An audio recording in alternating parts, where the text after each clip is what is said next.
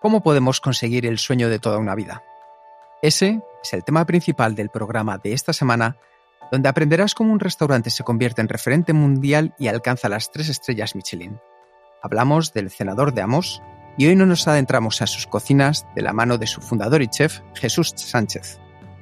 Jesús es navarro de nacimiento, cántabro de adaptación y con alma de cocinero y manos de artista. Es el cofundador y chef del restaurante Cenador Amos, tal como Kiki ya has comentado, y este restaurante ha sido galardonado con tres estrellas Michelin y tres eh, soles de Repsol. Su entorno le sirve de inspiración y su cocina está muy ligado al paisaje que le rodea y a sus valores. Sabores reconocibles y emoción en cada plato. Su fuerza está en la combinación de su habilidad técnica con la curiosidad y la creatividad. Bienvenidos a un nuevo episodio de Kenzo, el podcast donde descubrirás cómo vivir la efectividad para ser más feliz. Yo soy Rusangas, aprendiz en dar la vuelta a la tortilla. Y yo soy Kike Gonzalo, aprendiz en vivir a fuego lento. Bienvenido, Jesús. ¿Qué tal? Bien hallados. Un placer estar aquí con vosotros. Un auténtico placer poder compartir esta sobremesa este ratito contigo y aprender mucho porque os va a sorprender. Jesús es una de esas personas cuya historia personal y profesional junto con su mujer Marian ha marcado tendencia y no solo en el mundo de la restauración, sino en el cómo han llegado hasta ello. Así que lo primero, ¿en qué eres tu aprendiz todavía, Jesús? Bueno, yo creo que es aprendiz eh, toda la vida. En una profesión como, como la cocina no terminas de, de, aprender nunca, porque además hay mucha, mucha inquietud detrás, hay siempre un pelotón de genios que, te persigue y que tienes que estar eh, dispuesto a mantener esa actitud de aprendizaje constante. Con lo cual soy sabio de pocas cosas y aprendiz de, de muchas. Eso me encanta porque he tenido la suerte de poder ver una foto tuya con 6-7 años y ya denotabas esa actitud de la que hablabas. ¿Cómo recuerdas tu infancia y esos primeros acercamientos a los fogones? Bueno, yo creo que la, cocina de alguna forma me ha, me ha perseguido desde, desde, niño. Me persigue por, eh, me persigue por una necesidad. Yo era hijo único en, eh, en un entorno familiar eh, rural en el que en un momento determinado mi, mi madre tiene, mm, tiene ciertos problemas en enfermedad y nos quedamos mi padre y yo solos en casa. Entonces me da por, eh, mi padre trabajaba y yo pues eh, me da por, eh, por, cocinar en casa, prepararle la cena, lo tenía como conejillo de, indias y allí fue donde empecé a adquirir ese gusto por la, por la cocina, ¿no? Y, ese y me ha perseguido, como te digo, de, alguna forma desde entonces hasta hoy. Siempre, pues era el, voluntario en el colegio para preparar eh, la comida cuando salíamos de, pandilla o cuando, o cuando teníamos algún encuentro, alguna excursión y, como te digo, hasta hoy. Y de una historia de tu padre que nos has comentado, Vamos a ir un poco más allá, vamos a ir a tu abuelo materno, vamos a ir, al que volveremos luego, pero tu abuela él le quitó la idea de montar una fonda. ¿Quién te puso a ti en la cabeza ser chef en lugar de ser maestro? Bueno, mi abuelo, como dices, era el emprendedor ¿no? de, la, de la familia, con ideas, con, con carácter, una persona muy, muy, muy singular. Y eh, un poco mi abuela fue, era la, eh, la persona anclada a la tierra con más con los pies en la tierra más temerosa más eh, eh, que procuraba más eh, buscar la, la, seguridad no por así decirlo fue la que frenó. A mí ese freno no, afortunadamente no, no me lo pusieron ni mi padre ni, ni mi madre. Sí que es verdad que ellos pues en su en su cabeza entraba otro porvenir otro futuro para para su hijo pero la el tesón y, y la determinación también, ¿no? Pues eh, hicieron que doblegar ese, ese empeño, ese, ese proyecto que tenía en su hijo y darle rienda suelta a la manifestación de la inquietud que salía, que surgía en ese momento. Con, con eso, con esos, eh, con esos mimbres, pues construimos, construimos nuestra, nuestro futuro y nuestro proyecto. Y una de las cosas que me sorprende es que apenas con 14 años tomas una gran decisión, es la de dedicarte de manera profesional a la cocina. Y, tu, y aunque tuviste que esperar cuatro años para terminar el bachillerato y poder ingresar en la Escuela Superior de Hostelería y Turismo de Madrid, yo, yo me pregunto, ¿qué mantuvo Jesús viva la llama durante esos cuatro años de adolescencia?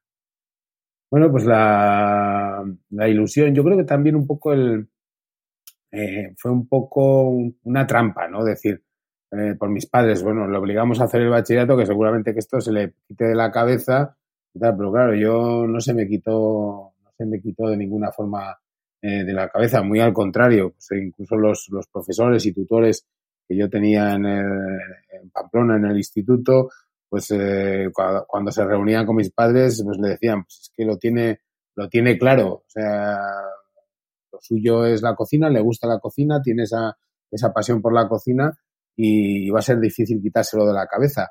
Y eso es una cosa que ahora que tengo, que tengo hijas y tengo hijas adolescentes también, que muchas veces me preguntan también, dicen, nosotros no tenemos tan claro nosotros no tenemos tan claro lo que queremos ser como tú lo tenías antes, ¿no? Como yo con 14 años o con 18 lo tenía, que quería ser cocinero. También hay que tener en cuenta que los tiempos han cambiado y esa y, em, que el ejemplo no sirve, eh, no es que sirva para todos. Unos encontramos nuestro nuestro camino, nuestro nuestro talento eh, muy al principio de, eh, de, nuestra vida y otros tardamos mucho en encontrarlo, ¿no? Y eso no es para nada una, no es para nada una, una pega ni muchísimo menos. Yo creo que cada cosa, cada, cada persona tiene su tiempo, su momento, y yo lo encontré en ese momento y fui, y fui eh, determinante y, y, seguí adelante con, con la idea. Y desde este momento, pues has creado un gran proyecto que, que, ha pasado mucho entre, entre este momento y dónde estás tú ahora mismo con este restaurante fabuloso y con los tres estrellas Michelin. Lo que quería preguntarte es, eh, en este camino, ¿qué sacrificios has tenido que hacer? ¿Qué has, has tenido que sacrificar para convertirte en este chef de, tres estrellas Michelin? Bueno, pues no cabe duda que hay, eh, hay sacrificios, pero los sacrificios están en cualquier, eh, en cualquier profesión que se viva con, con pasión y con, y con dedicación y entrega a esa profesión. Quiero decir, eh, yo siempre lo digo y en este sentido quiero desmitificar un poco, ¿no? Porque sí que es cierto eh, que las respuestas eh, típicas son de, bueno, hemos sacrificado los fines de semana, hemos, hemos sacrificado pues los periodos de ocio de nuestros compañeros porque nosotros trabajamos el ocio de los demás, ¿no? Eso es digo, pero cualquier, yo miro a, que ahora mismo en este, en este crisis que estamos viviendo, miro a sanitarios, miro a médicos, miro a, mi alrededor y digo, ¿y, y antes también, por supuesto, pero, pero ahora no cabe duda que lo tienes más presente, ¿cuántos sacrificios no hacen estas, eh, estas personas? Pero todo nace de, todo nace de un, de un único sitio, es de vivir con, con pasión y con entrega, con entrega a tu profesión.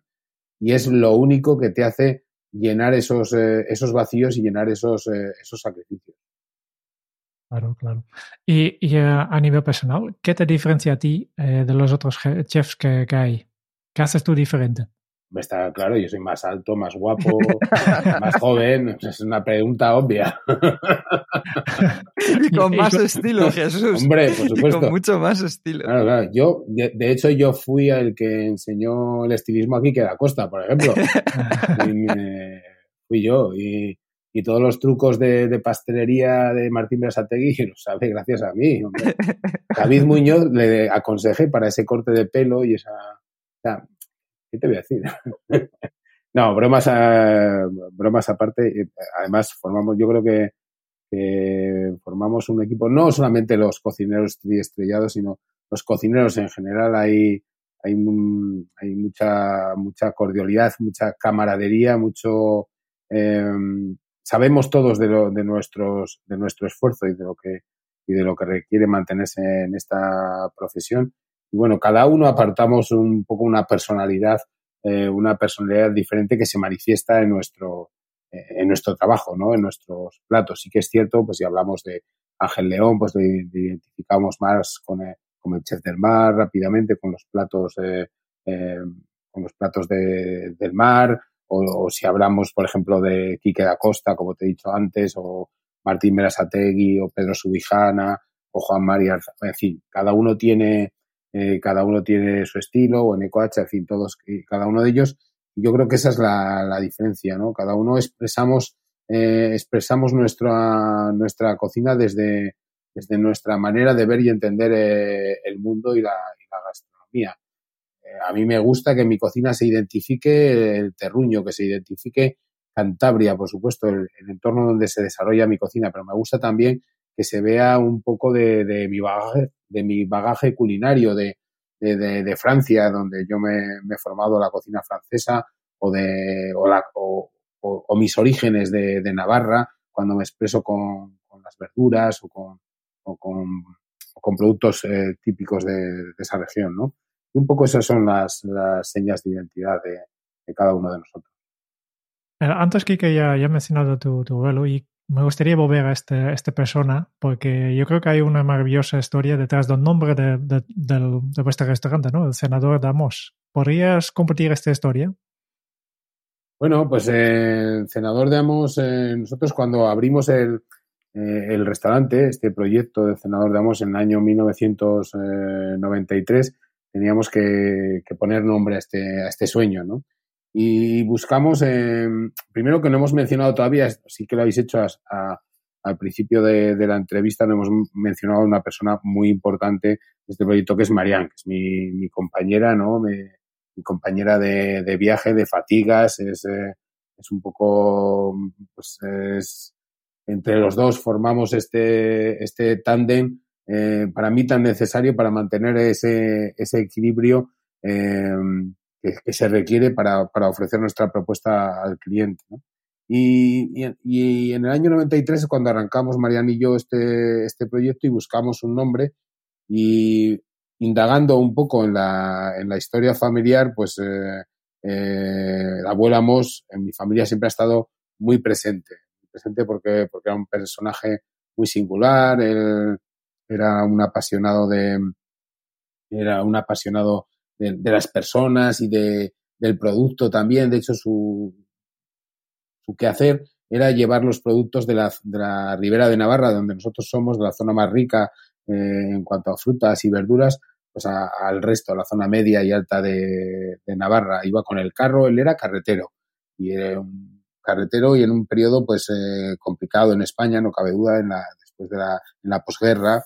Y, y era a su vez un personaje muy singular eh, pues alabado por quienes le conocían y que conseguía hacer piña de alguna forma, ¿no? Con las, con las personas con las que, con las que trataba. Y trajimos su, su historia, yo compartí la historia del abuelo con, con Marianne, con mi mujer, y, y nos pareció bien bautizar el, el, restaurante con el nombre de Cenador de Amos. Nos gustaba, daba un sentido también a, al proyecto y así, y así nos, eh, nos lanzamos y bautizamos eh, ese proyecto. A día de hoy estamos muy contentos de, eh, de haberlo hecho, de haber hecho este, este tributo que está pensado desde un principio, desde, desde el corazón, desde un homenaje y que, bueno, pues que ha sido un proyecto que hemos conseguido llevarlo a muy buen puerto. Jesús, si pudieras, ¿qué le cocinarías a tu abuelo en el restaurante que lleva su nombre? Pues fíjate, no, no me habían hecho nunca esa pregunta. Me, emociona y todo, porque solamente, solamente pensar que, que, pudiera, que pudiera cocinarle, pudiera cocinarle algo a mi, a mi abuelo sería algo súper emocionante, ¿no? Eh, él cocinaba unas, una, unas migas, o sea, unas migas, perdón, unas sopas de ajo, que yo creo que al final, pues, serán eh, las sopas de ajo que, hacía mi madre en casa cuando, cuando mi padre, cuando los tres estábamos juntos, ¿no? Y que cada noche, muchas noches, pues elaboraba esas migas de ajo con un poco de, pimiento choricero, un poco de, ajo, un poco de pan, eh, de, pan perdido, ¿no? De pan de, del día anterior, etcétera. Y quizás, pues, eh, iría por ahí, ¿no? Pues, eh, presentarle unas, unas sopas de ajo igual con una visión, eh, una visión actual, ¿no? Una visión diferente. Seguro que, seguro que, le emocionaría. Yo no tuve la, no tuve la suerte de conocerle, porque cuando yo nací él había fallecido ya. Y mi abuela, su mujer, falleció también al poquito de haber nacido, de haber nacido yo, con lo cual me falta ese, ese contacto con los abuelos eh, maternos pero ya te digo, en la familia siempre ha estado muy presente la, la figura del abuelo porque hay muchos eh, familiares que, nosotros, o sea, que, que yo trato como familiar, un, mi tío, mi tía, que eh, de, de, tal o cual pueblo de Navarra, en realidad no son tíos, son gente que, o sea, no son familia directa, sino son personas que mi abuelo había conocido en sus, en sus viajes, en, en su, en su quehacer, ¿no? En su tarea. Y yo creo que otra de las cosas que sucede, ya lo has comentado tú de antemano, es que nadie concibimos el senador Damos con un solo nombre, porque para mí y para muchos sois Jesús y Marian juntos, una historia común.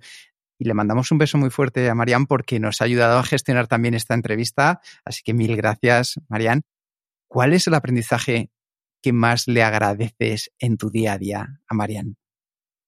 Bueno, pues ella es una, una persona también en aprendizaje constante y, y quizás, eh, quizás Marian cuando eh, ella no tuvo ese, esa visión ¿no? de, de decir que ella quería dedicarse al restaurante, tener un restaurante o dedicarse a, a la hostelería, ¿no? Y, pero sí se, sí enseguida identificó mi, mi, sueño y ella se sumó en un principio como, como parte de ese sueño y, y lo que hemos disfrutado desde, desde ese momento a, hasta ahora es ambos ese aprendizaje, eh, ese aprendizaje también constante. Por su parte, pues enfocado mucho más a mucho más a, al equipo, a las personas, si bien al principio estaba más directamente en, eh, en la sala, más eh, como jefa de sala, pues ella ha descubierto quizás en los, en los recursos humanos, en la motivación y en el, y en el comprender el comportamiento de, de las personas, ha descubierto más, más su talento, ¿no? Y constantemente se, se forma en ello y tiene ese, esa, esa vocación y que, por otra parte, nos viene, nos viene muy bien al, al equipo. Es, es un poco la, eh, la cuidadora de, del equipo, ¿no? A mí me cuida mucho, no cabe, no cabe duda, pero también es la, la cuidadora de, del equipo y tiene la habilidad, además, de, conectar, de conectar a las, eh, a las personas, de, conectar y de entusiasmar a las personas, porque tiene un, una, un entusiasmo, ella siempre es una, una, una bombilla encendida. Volveremos también, claro que sí, a Marian, porque mucho de lo que aporta el senador es esta experiencia que habéis provocado juntos. Y yo tengo una curiosidad porque eh, estuve viendo en directo aquel noviembre del 2019 cómo recibíais las tres estrellas Michelin. Creo, si no recuerdo mal, que pocas veces he visto yo a la platea levantada con unas sonrisas tan generosas, tan auténticas como cuando el senador fue premiado con las tres estrellas Michelin. Y tuviste un detalle que a mí me, entusiasmó. Es el, el, llamar, el invitar a Marian para que compartiera, como decías tú, ese premio en el escenario. Y la pregunta es la curiosidad. ¿Qué os dijisteis al bajar del escenario cuando ya estabais los dos solos otra vez? Bueno, estábamos como, la verdad es que estábamos como, como en una nube. Nos hemos dicho tantas cosas después de, de haber bajado de, ese escenario eh, y nos hemos ido diciendo cosas también conforme nos lo íbamos creyendo, ¿no? Porque es que en ese momento esto tan, eh, hay una, se desencadenan una serie de acontecimientos, de sentimientos, de pensamientos eh, que es difícil, eh, que es difícil eh, sintetizar en, en uno o, o, expresarlo de una forma. Yo creo que todavía hoy seguimos diciéndonos, seguimos diciéndonos cosas y seguimos mirándonos y decimos, bueno, hemos conseguido, hemos conseguido un sueño. Ojo que tampoco, no es un sueño que nos, eh, cuando nosotros abrimos en el año 93, ni de lejos pensábamos que, eh, ni de lejos pensábamos que era nuestro sueño, nuestro proyecto era conseguir tres estrellas mi, Michelin, ¿no? Es un sueño que, se ha forjado, que se ha forjado poco a poco. Y poco a poco hemos eh, ido viendo que, podíamos alcanzar y hemos puesto todo, nuestro empeño, toda nuestra ilusión y hemos conseguido también mantener, transmitir esa ilusión a, al equipo, a los diferentes equipos que han pasado, eh, que han pasado por nuestro lado, ¿no? Sin los cuales no, no hubiésemos, eh, no hemos, no hubiésemos podido conseguir eso. Dices que no, no habéis fundado este, este restaurante con la idea de, ganar directamente los tres estrellas Michelin, pero yo creo que sí que al inicio directamente tenía esta convicción de esta base grande. Y yo creo que también que directamente desde el inicio habéis empezado a trabajar ya como si, si tuvierais ya una estrella Michelin. ¿No? Por tanto, no, no, la, idea no era estas tres estrellas Michelin, pero yo creo que sí que teníais un, unos objetivos. Sí, sí. Y, y, me gustaría saber qué importancia ha tenido en vuestra vida marcarse estos objetivos o, o esa energía de, de, la que habla la Marian? Mira, para serte sincero, nosotros eh, cuando abrimos en el año 1993, el primer objetivo que teníamos es que la gente viniese eh, y que repitiera y que volviese a venir. La primera estrella Michelin nos pilló de, eh, de sopetón, o sea, sin, sin haberlo pensado, sin haberlo calculado. Nos llegó al año y poco de haber abierto, nos llegó la primera estrella Michelin y nos quedamos, nos quedamos sorprendidos sí que es cierto que a partir de ahí van cambiando, van cambiando las cosas. Eh, hay una cosa que es muy cierta que, que, has dicho, que es que trabajábamos con el, con el objetivo de, de, tener una estrella Michelin. Siempre hay que, yo creo que siempre hay que marcar los, los objetivos, tienen que ser ambiciosos. Y si tú tienes, eh, si tú tienes una estrella, eh, yo siempre lo digo, hay que, hay que trabajar como si, como si tuvieses dos. Es la forma de asegurar una.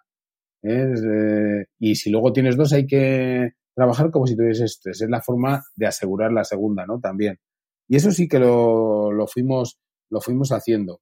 Pero en el año 93, pues eh, yo tenía 29, 30 años y, y Marian tenía 22. Eh, y, éramos dos niños, sobre todo más ella que yo, pero lo, lo que buscábamos era pues, eh, sobrevivir, decir, bueno, nos lanzamos aquí, eh, nos lanzamos aquí a esto, nos, nos, independizamos y a ver cómo nos va y, que ten, tengamos para ganar la, para pagar las facturas. Ese era nuestro proyecto, no nace como, no, no nace realmente como un proyecto. El, el proyecto se va fraguando a, partir de tiempo y se fragua cuando, eh, cuando ya obtenemos la, la primera estrella Michelin, cuando eh, cuando ya pues en el panorama gastronómico vamos teniendo nuestro, nuestro lugar y posteriormente pues decidimos eh, emprender ese camino hacia poder conseguir la segunda estrella y posteriormente co poder conseguir eh, la tercera. Y desde el inicio no solo tenías un, un buen, buen proyecto, pero también un entorno privilegiado, ¿no? Que a nivel arquitectónico y natural, ¿no? Este sitio tan, tan bonito que tenéis, en una casona paleciega del siglo XVIII, donde está en este momento el restaurante Senador Ramos, ¿no? Sí, ese. Pero lo, lo, que de verdad es emocionante del Senador es la experiencia que, que transmitís a todos los niveles, ¿no? Yo me puedo imaginar cómo diseñar, diseñar un en, entorno arquitectónico, pero ¿cómo se diseña una experiencia? Bueno, pues eso es un poco... Nosotros de diseño, son muchos los factores que, que influyen para, para, diseñar la experiencia y la experiencia en sí va evolucionando también a lo largo, de, a lo largo del tiempo. Eh, yo te puedo resumir en los últimos años cómo, qué factores hemos ido añadiendo a nuestra experiencia. Y hemos, eh, los últimos factores que, que, influyen en nuestra experiencia pues son el entorno, son la sostenibilidad, son los, eh, los proveedores de, de, kilómetro cero, la identificación de, de, la cocina de Cantabria en nuestro, en nuestro, en nuestro discurso, que el cliente que entra eh, identifique esa, esa, ese territorio, esa identidad. Eh, año tras año siempre marcamos un eslogan, un, por así decirlo, unas, eh, unas que van a ser un poco la directriz de lo que va a suponer nuestro trabajo durante esa temporada. El año pasado hablábamos de la esencialidad eh, compleja, eh, esa, ese trabajo que, que supone eh, mostrar la esencia de todo lo complejo, de todo el, el enorme y complejo trabajo que hay para poder mostrar la esencia de, un territorio, de una cocina, etcétera, ¿no? Y luego también, además de todo eso, que queremos mostrar con nuestra, de nuestra cocina, la experiencia, también el entorno de, la casa, ¿no? Eh, y, en la, y, en ese sentido, pues eh, hace tres años construimos una, una panadería dentro, de, dentro de, del restaurante, en uno de las, eh, de las habitaciones más, de las habitaciones más em, emblemáticas de la casa, construimos la, panadería y luego pues están todos los, em, todos los espacios un poco dedicados a, implementar esa, esa experiencia. Interesante. Em, has mencionado el, tema del año pasado, ¿no? La, la, esencialidad compleja o compleja esencia, ¿no? Sí. ¿Cómo será la experiencia del senador de, este año, de 2021? Bueno, pues nosotros eh, este año 2021, después de la después de la, de la experiencia de 2020, nosotros queremos hacer eh, más, hincapié si cabe, más, eh, más fuerza si cabe en ese discurso que apuntábamos ya en 2020. Y por eso la, la expresión que, que queremos acuñar para, para, este 2021 es la de más amos, ¿no? O sea, ser más, eh, más amos que, más amos que nunca. Eh, y es un poco lo que, es un poco sobre lo que queremos trabajar durante este 2021. Otro tema que, has mencionado antes era la, la, eh, hablando de la experiencia, era buscando estos proveedores, ¿no? Y yo creo que es, que es un poco tu trabajo, ¿no? Es la parte que te toca a ti. Y yo creo que también, si yo miro, miro lo que hace un cocinero, yo me imagino unos trabajadores con mayor nivel de estrés que yo conozco, ¿no? Entre otros, no solo busca proveedores, pero también mantener el nivel esperado de cocina, dirigir este equipo que, que actúa al milímetro, que, que tiene que ir todo coordinado en la cocina, ¿no? Eh, tratar con todo tipo de comensales y después tener tiempo para crear, probar, errar y aceptar con nuevos platos. Y yo me, pregunto, ¿cómo, ¿cómo lo haces esto? ¿Cómo organizas tu día a día para conseguir todas estas tareas y, y sin sufrir demasiado de todo este estrés? Bueno, yo creo que al final lo que necesitas para todo eso es equipo. todo eso sería, no difícil, sería imposible de, imposible de llevar a cabo sin, eh, sin un equipo.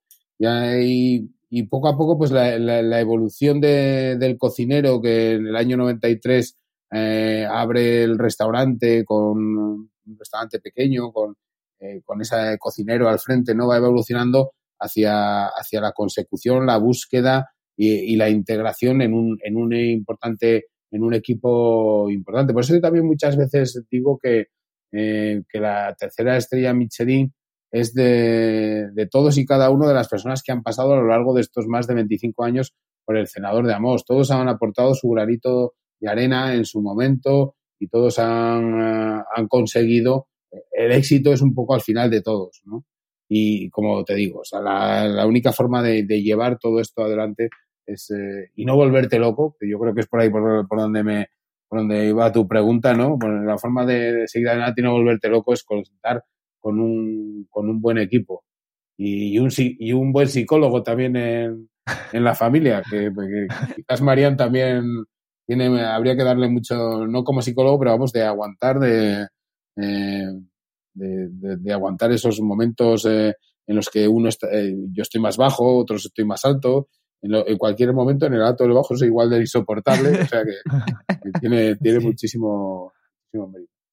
¿Y, cómo sería un día típico tuyo en, en, época en que el restaurante está funcionando? Bueno, pues empieza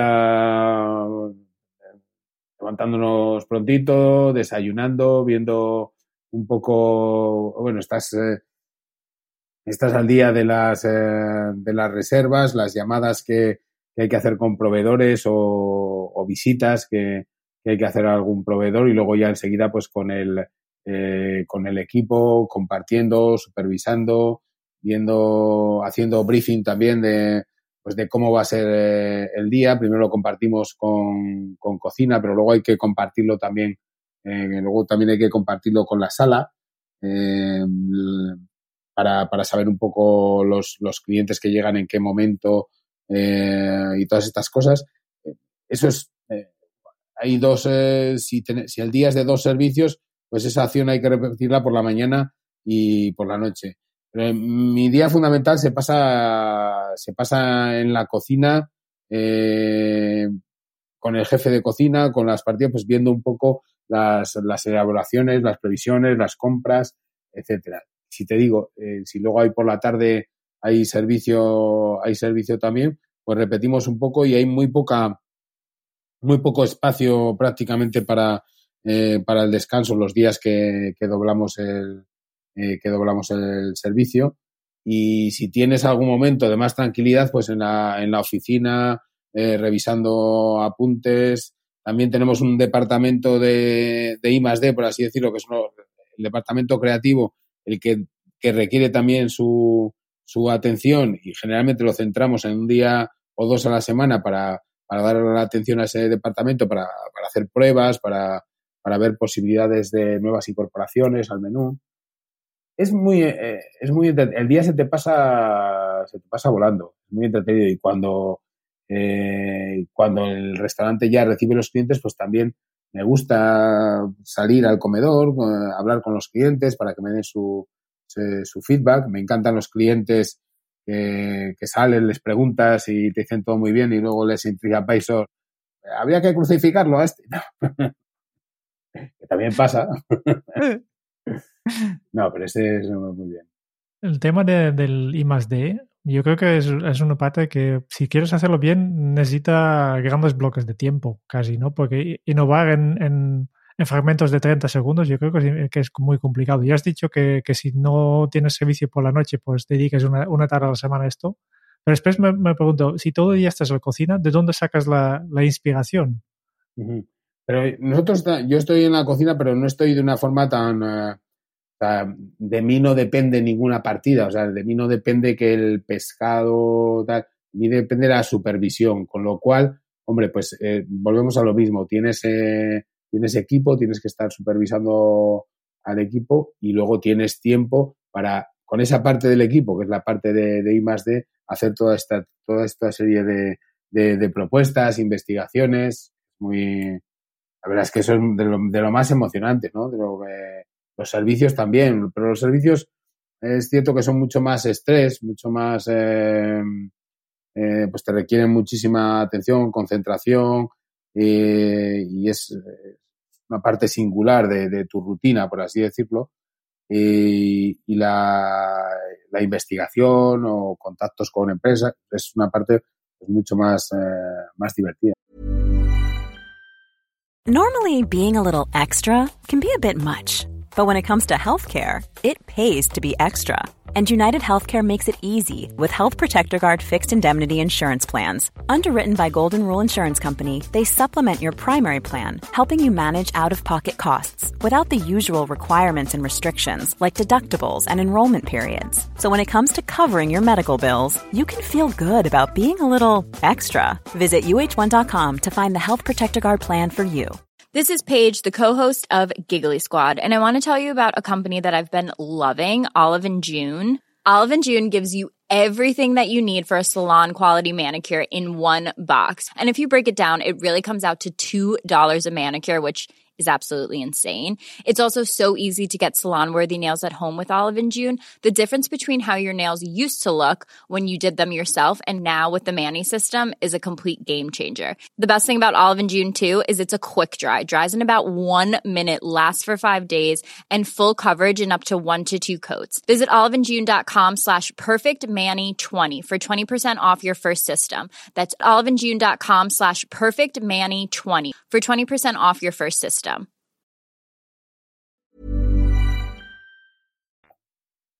Yo tengo una pregunta y al final es que cocineros, motivación y fuego para mí son los tres elementos imprescindibles de vuestra cocina y yo creo que una señal de identidad, porque con los estudios de coaching, de mindfulness, de Marian, aprendisteis herramientas que os han servido para trabajar con el equipo, como por ejemplo el Enneagrama, que sí que lo habéis puesto en práctica con quien grabasteis los vídeos eh, junto a Juan Ochanove, que son maravillosos. Y la pregunta es, ¿cómo os ha beneficiado el poder motivar el fuego de vuestros cocineros y personal de sala gracias a estas herramientas? Bueno, yo creo que el Enneagrama, el Enneagrama nos cambia, nos cambia un poco la, la forma de ver y de entender a las personas que nos rodean, ¿no? Cuando el primer contacto que, la primera persona que dentro de la empresa que hace, establece contacto con el enagrama es Mariana, hace muchos años ya y empieza, empieza a estudiar, se prepara, también hace, primero hizo un curso de, eh, tuvo formación de coaching y luego también su, eh, tuvo una formación de, de Enneagrama y pues ahí, lógico, pues te comparte toda, toda la experiencia. Y fue ella la primera que, que, establece contacto con esta herramienta. Luego yo posteriormente pues también, eh, también estudio, leo, sigo, veo y, y, trabajamos con esta herramienta y como te digo, yo creo que nos cambia, eh, es un cambio, es un cambio total en el sentido de que, bueno, eh, empezamos a ver a nuestro entorno y a las personas pues de una forma diferente, ¿no? Quizás eh, con, más, eh, con más empatía. Yo creo que es lo que te, te ayuda fundamentalmente en el enagrama, es a, empatizar con el, con el otro. el otro tiene unas, unas gafas y de alguna forma te presta sus gafas para que tú veas, puedes llegar a, a, mirar con sus gafas y entender así más cómo, cómo esas personas reaccionan o, funcionan en modo, eh, en modo automático, ¿no?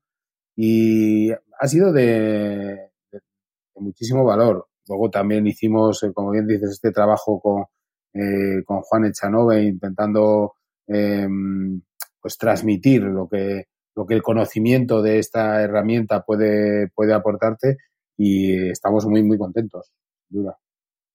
A mí una cosa que me entusiasma es que habéis incorporado ese componente o ese ingrediente de las personas de verdad y se nota en el esfuerzo que hacéis tanto Marian como tú en desarrollar al equipo con todo lo que nos estáis contando.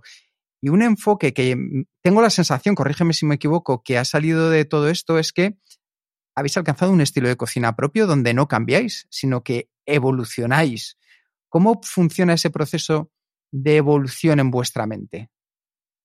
Bueno, pues sí, eh, al final tú tienes una, es lo que te comentaba un poco al principio, ¿no? Es una forma de ver o entender la, el mundo a través de la cocina o la cocina a través de tu, de, tu prisma y eso te, eso crea un estilo, un estilo propio. Eh, ahora que está tan de moda la, la inteligencia artificial y bueno, todos hemos oído, eh, todos hemos oído sobre la posibilidad de eh, con inteligencia artificial escribir un libro de algún autor que haya, que haya fallecido a través de, darle al, al, robot o de introducir muchísima información sobre la, forma o estilo eh, de escribir. Yo con, con, eh, con una persona que, que, que, trabaja este tema de inteligencia artificial, digo, probablemente podríamos también, podríamos también crear un robot que compusiera un, un plato de la forma que yo lo la forma que yo lo compongo y que yo, que yo lo entiendo. Y, está claro, y en la línea de lo que hablábamos al principio, que el estilo que tiene David Muñoz es un estilo muy propio, eh, muy diferente y, eh, y, muy identificable. Y probablemente lo sean eh, el, de, el de muchísimos, probablemente no, seguro sean de muchos cocineros. Si nosotros metiésemos toda esa información, pues podría, ¿por qué no?, aproximarse a crear un plato eh, que pudiera estar en la mente de, de, uno de estos cocineros, ¿no? Incluso hemos pensado eh, hacer el juego, decir, ¿por qué? Se podría hacer el juego de decir, mira, pues este plato se ha creado a, través de la inteligencia emocional, o sea, con las pautas que nos ha dado un robot, conociendo eh, todas las formas en, que combinamos salsas, ingredientes y tal, y poder identificar uno y otro, ¿no? Entonces, el estilo no cabe duda de que, eh, de que está y que está ahí y es algo, es algo que la gente identifica. Y en todos estos años, ¿cómo ha cambiado vuestra cocina? Es una evolución, no es, em, no es cambio en nuestra cocina.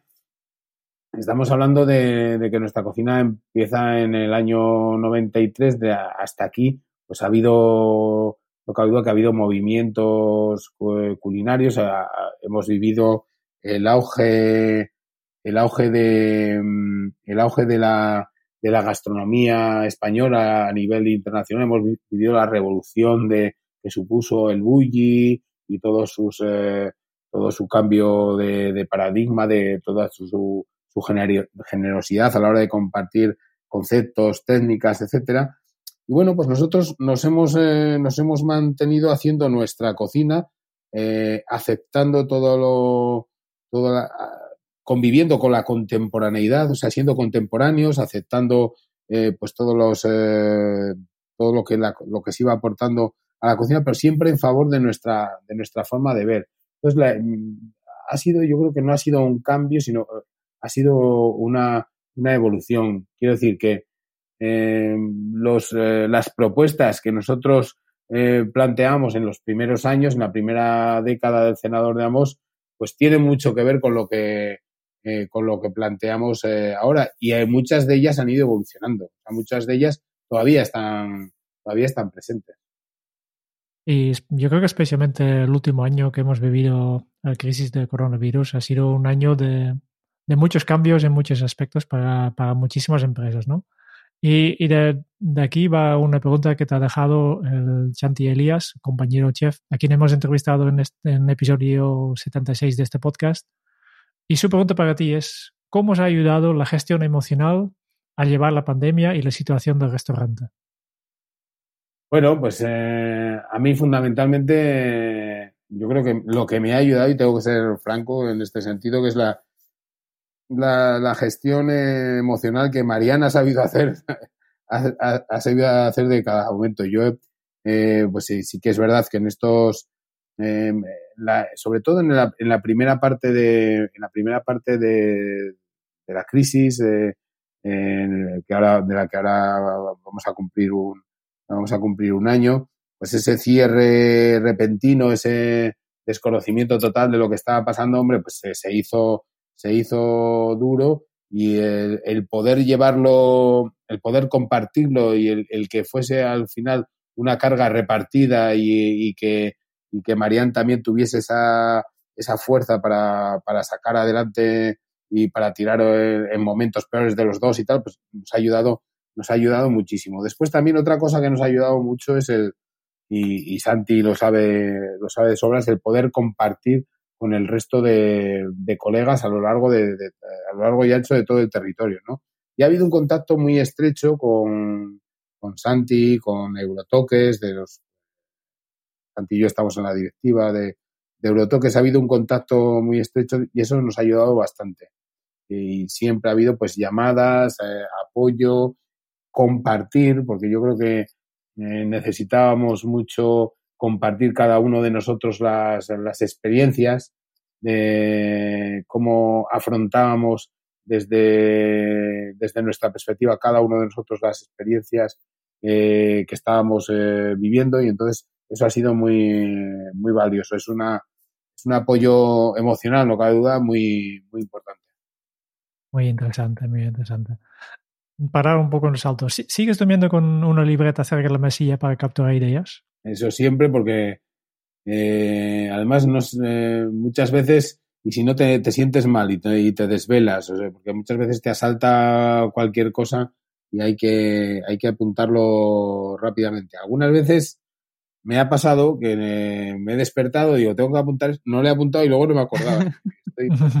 y luego me desespera, hay que tenerlo, hay que tenerlo siempre. Hay un cantautor madrileño, Jesús, que dice que, bueno, que de hecho también se ha fugado a vivir a Santander. Eh, yo no sé qué, qué, os da para iros todos allí, es una tierra maravillosa, pero bueno, navarros y madrileños estamos yendo para allá. Quique González que dice que hay veces que lo bordas y veces que lo tiras por la borda. ¿Cuántas veces te has comido el mundo y cuántas veces el mundo te ha comido a ti? A lo mejor, a lo mejor hay, a lo largo del día me pasa también. O sea que eso es una, yo creo que eso es una, una constante una constante vital, ¿no?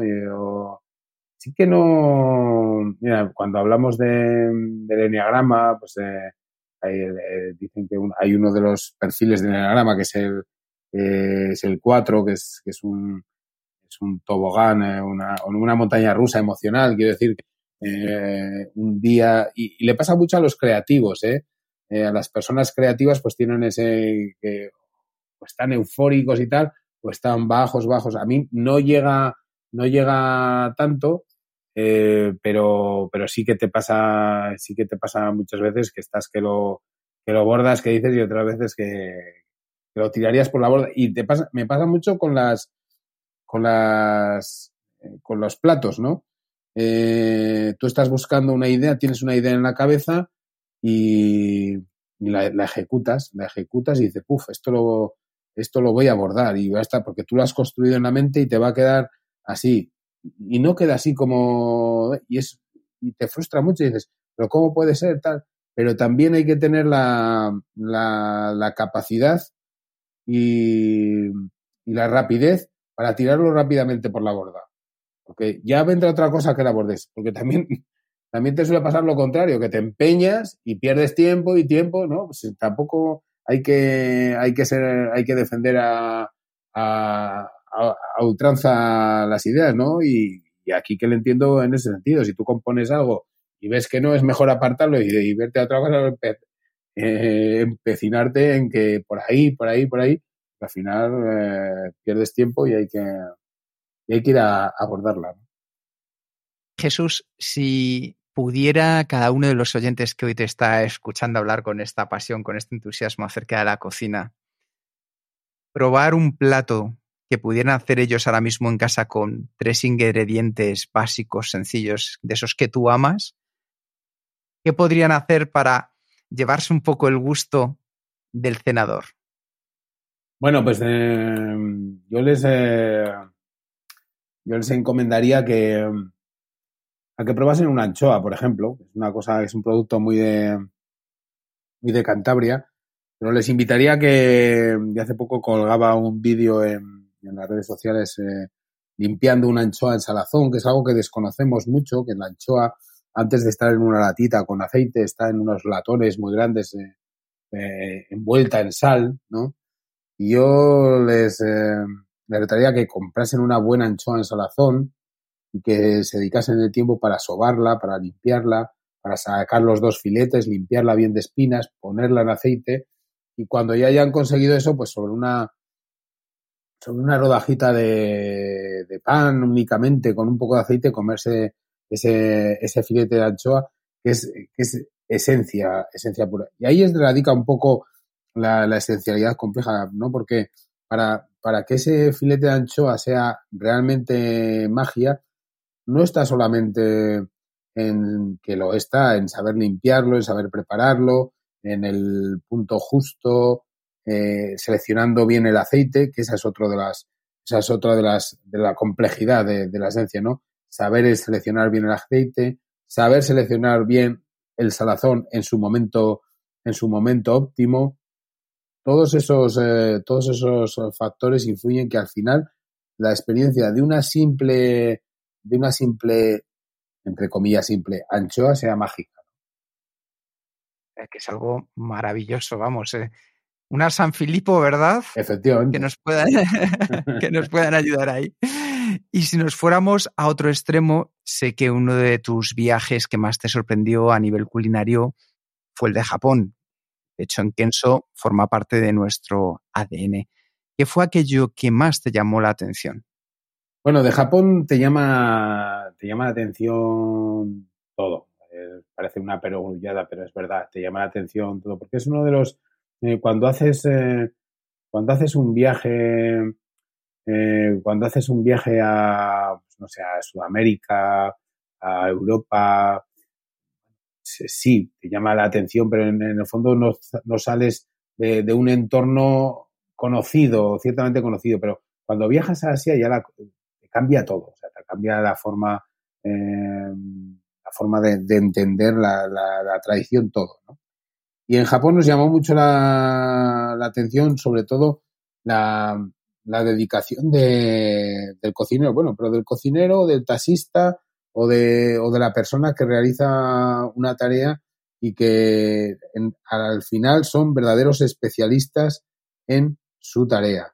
Una persona que estábamos en el, en el mercado de, pescado de, de, Tokio y una persona que, que limpia anguilas, pues se, pasa la vida limpiando anguilas. Una persona que hace sushi, pues tiene ya más de 30 o 40 años. Cuando lleva 25 años haciendo sushi, todavía le falta aprendizaje. O sea, tienen ese, ese concepto que te llama mucho la atención, además de, del respeto hacia el producto, ¿no?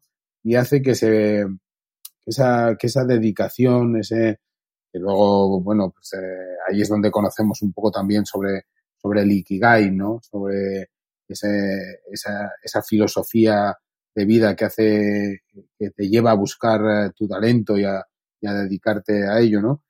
Eh, todo eso te llama poderosamente, poderosamente la atención. Por encima de, de, lo que, de lo que comes, eh, de lo que, de lo que sientes, te llama la atención ese, esa, esa entrega, ¿no? Ese, ese valor humano y, y esa dedicación. Y una cosa que a mí siempre me llama mucho la atención es que hay más allá después de alcanzar el sueño de toda una vida. Bueno, pues eh, más allá hay más trabajo, o sea, más, eh, más proyectos. Creo que cuando alcanzas este, este hito, que no cabe duda eh, que es muy, muy importante, pues también se te abre la posibilidad de, de poner en marcha otros, otra serie de, proyectos.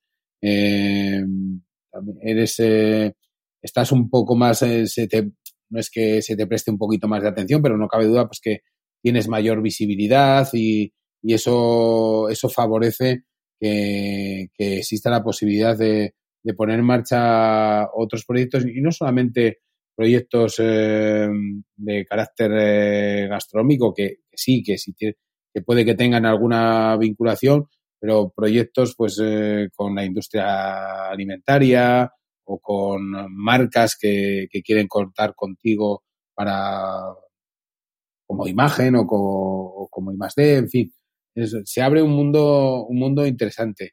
Y, y luego eh, una cosa muy muy clara que es el esto no es como eh, no es como los Oscars o no es como otro premio que dices, bueno, esto ya lo tienes ahí, a diferencia de eso, esto hay que renovarlo año tras año. Es decir, que si 2020 ha sido tres estrellas Michelin, 2021 hay que conseguir serlo en 2022, lo cual es un reto importante. No es, ya hemos llegado, ya, eh, no, si quieres, eh, si quieres seguir teniendo ese reconocimiento, tienes que seguir apostando por ese, por ese reconocimiento. Claro. Y este encaja perfectamente con una pregunta que te ha dejado nuestro último invitado de, de hace dos semanas, el psicólogo Ramón Nogueras. Y su pregunta para ti es, ¿por qué te gusta lo que te gusta? Eh, porque me gusta.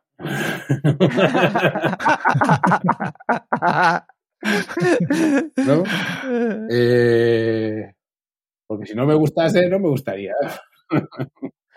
no, pues eh, me gusta porque, porque al final he dado cuenta que es un... te das cuenta de que es un, una disciplina tan amplia y que tan, eh, tan tangencial, que se puede, eh, que se puede combinar con tantas disciplinas y que tiene tantas, tantas posibilidades como decíamos al principio, no terminas nunca de, aprender y es infinita la capacidad de, de expresarte dentro de, dentro de ella. Por eso, eh, por eso me gusta. y si no fuera así, probablemente pues me hubiese, me hubiese aburrido, pero si yo creo que no tienes tiempo de, aburrirte. Vale, ya para terminar, eh, ¿tienes alguna pregunta final, siguiente paso, sugerencia o mensaje para los oyentes de este podcast? Pues, eh, bueno, yo les preguntaría, ¿cuál ha sido, eh, cuál ha sido recientemente el momento de, de, mayor asombro, aprendizaje o sobrecogimiento, ¿no? Esa es la preguntaría que dejaría en el aire. Dejamos reflexionar a los oyentes. Y con esto ya pasamos al cuestionario Kenso. Son 10 preguntas rápidas que hacemos con todos nuestros invitados.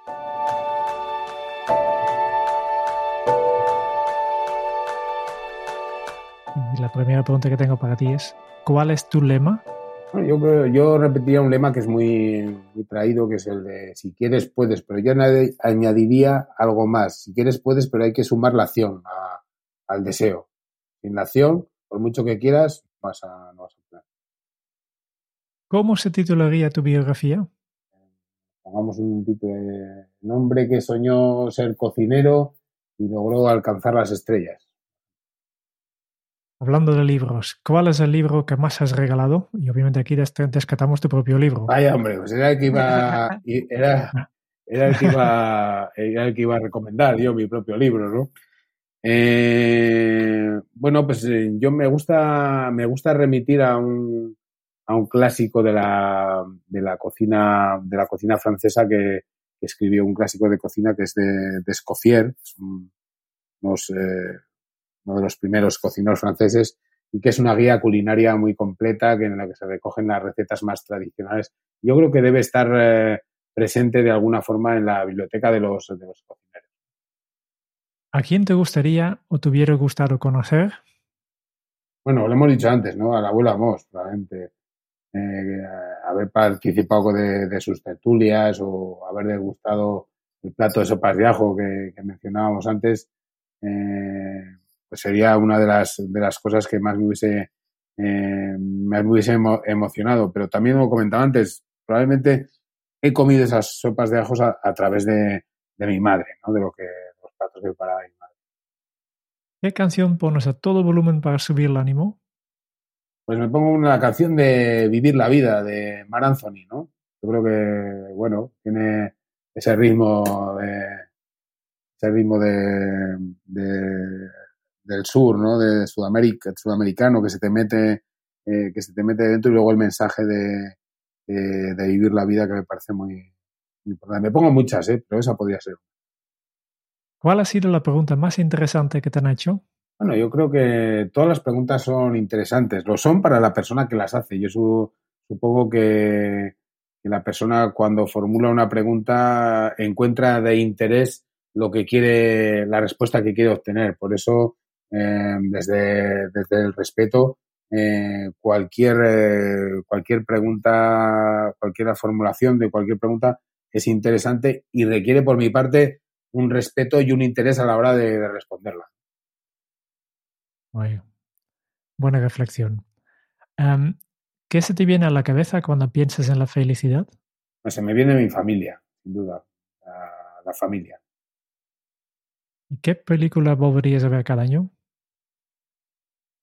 Yo volvería a ver Roma, de, de Cuarón, ¿no? Eh, me encanta esa película. Y si tuvieras que dejar un mensaje en una cápsula para tu yo del futuro, ¿qué le dirías? le diría, ¿qué hay de bueno, viejo? ¿Qué hay de bueno, eh? No de nuevo. ¿Qué sí, hay sí. de bueno? Pero bueno. Y la última pregunta ya. ¿Qué le preguntarías al próximo invitado de este podcast? ¿Qué le preguntaría al próximo invitado? Bueno, le preguntaría lo que la pregunta que he lanzado a, a los oyentes también, ¿no? Porque me parece me parece interesante. Era, ¿Cuál era? ¿Cuál ha sido recientemente el, momento de mayor asombro, el momento de, mayor aprendizaje que, has tenido teniendo en cuenta las circunstancias, eh, las circunstancias que nos han vuelto recientemente, o el, o el mayor sobrecogimiento ¿no? de, durante, este tiempo. Pues muchísimas gracias por esta pregunta. Lo vamos a pasar al próximo invitado o la próxima invitada. Y solo nos queda una cosa que es un resumen de todo lo que hemos podido aprender de, de ti, José, Jesús. A ver si será breve, ¿no? El resumen será breve. Sí, y cariñoso. Las dos cosas, por esa anchoa que nos has regalado, Jesús. Digo, será breve porque, vamos, no, no creo que os hayáis, lo sabéis mucho ya. Jesús Sánchez es un aprendiz en la cocina, donde uno lo es para toda la vida. Entre fogones no terminas de aprender nunca porque es un lugar donde hay mucha inquietud y donde es necesario estar dispuesto a mantenerla. Una actitud en sus genes por parte de su abuelo Amós y a fuerza de tesón y determinación, el empeño de Jesús fue la manifestación de su inquietud para dedicarse a la cocina. Y ese personaje protagonista de esta aventura también es Marian, su mujer y compañera de viaje, quien se identificó y se sumó al sueño como parte de él, una persona en continuo desarrollo y de manera constante enfocada al equipo y a las personas con las que consigue conectar y entusiasmar. Gracias a Marian ya estaba todo listo para comenzar el camino. En el año 93 arranca una historia escrita a cuatro manos, las de Jesús y las de Marian, el restaurante El Senador de Amos, donde el abuelo Amos se emocionaría al degustar las sopas de ajo con una visión actual que su nieto le prepara. Un plato galardonado con el mejor de los premios, la sonrisa y el agradecimiento de un nieto hacia su abuelo. Estilo, equipo, objetivos y actitud. Los cuatro ingredientes del éxito del senador de Amos para alcanzar las tres estrellas Michelin y más allá. El estilo donde todo nace de vivir con pasión y con entrega para llenar los vacíos y los sacrificios. El entender que el mundo a través de la cocina es un estilo propio donde el cambio produce evolución. El equipo, donde cada persona aporta su experiencia en el mejor de los lugares y también se desarrolla gracias a todo el conocimiento y trato personal que se les brinda. Los objetivos, porque siempre hay que marcarse resultados ambiciosos. Ellos tenían una estrella Michelin y ya trabajaban como si tuvieran dos. Y la actitud de creer, de creer y seguir el ejemplo de Marian y Jesús, que todavía se siguen mirando y diciéndose las cosas para creérselo. Jesús, gracias por ser el hombre que soñó ser cocinero y logró alcanzar las estrellas por ser amante del sentido común y del sentido del humor que se manifiesta en tus platos, por gustarte lo que te gusta, por una dedicación y una ilusión de dejar huella en cada uno de nosotros, porque más allá hay más amos que nunca. Muchísimas gracias, Jesús. Muchísimas gracias a vosotros. Ha sido un placer, de verdadero, compartir estos 60 minutos eh, que se han pasado volando, además. Esperemos que los disfruten también las personas que nos escuchen en vuestro podcast. Seguro que sí, porque al menos una anchoa con un buen aceite y ese trocito de pan nos lo vamos a llevar ahora a la boca. Muchas gracias por escuchar el podcast de Kenso. Si te ha gustado, te agradeceríamos que te suscribas al podcast, lo compartas en tus redes sociales o dejes tu reseña de 5 estrellas para ayudarnos a llegar a más oyentes. Y si quieres conocer más sobre Kenso y cómo podemos acompañarte a ti, a tu equipo o a tu organización en el camino hacia la efectividad personal, puedes visitar nuestra web kenso.es. Te esperamos la semana que viene en el próximo episodio del podcast de Kenso, donde Kike y Jerún buscarán más pistas sobre cómo ser efectivo para vivir más feliz. Y hasta entonces, ahora es un buen momento para poner en práctica un nuevo hábito Kenso. Actúa como si fueras capaz de conseguirlo. Nos escuchamos pronto. Chao.